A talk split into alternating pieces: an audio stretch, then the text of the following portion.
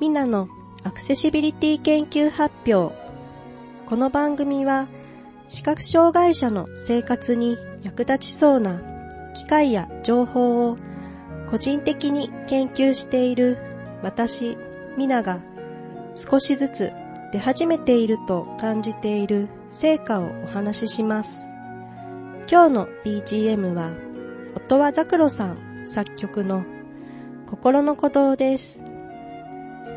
今日のテーマは、いよいよ来週10日土曜日開催の視覚障害者のための電子音楽制作入門多重録音編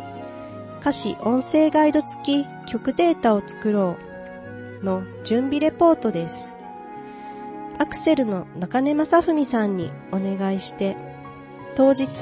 データ作成に使う音声編集用フリーソフト Audacity のスクリーンリーダー NVDA での使い方を教えていただきました。 Audacity の画面には3つのエリアがあり、一番上のエリアは再生、停止、一時停止、録音、録音入力選択、再生出力選択など、詳しい設定や操作をするところ。真ん中は、録音したトラックを横軸時間、縦軸音の大きさで表すところ。一番下は、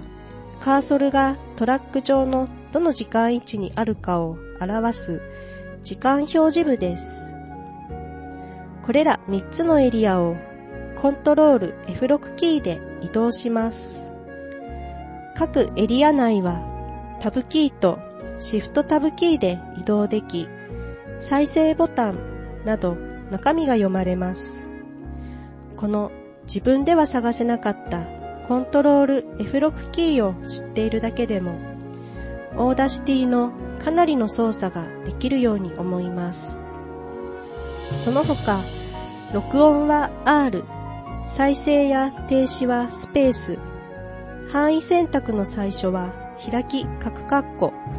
終わりは閉じ、角括弧、トラックを選んだ状態でのシフト G でゲインという音量調整、シフト P でパンという左右バランス調整など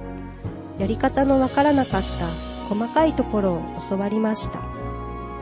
サウンドファインダーという音が鳴っている部分だけを分けて取り出せる機能。二つのトラックの片方で音が鳴っている時にもう片方の音量が自動的に小さくなる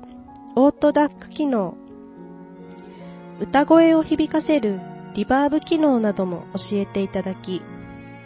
作れる歌詞音声案内付き曲データのグレードもぐっとアップしました。当日はこれらを実演を交えてご紹介したいと思います。当日は会場での参加のほか、ツイキャス配信を行います。後日、この録音のインターネット公開、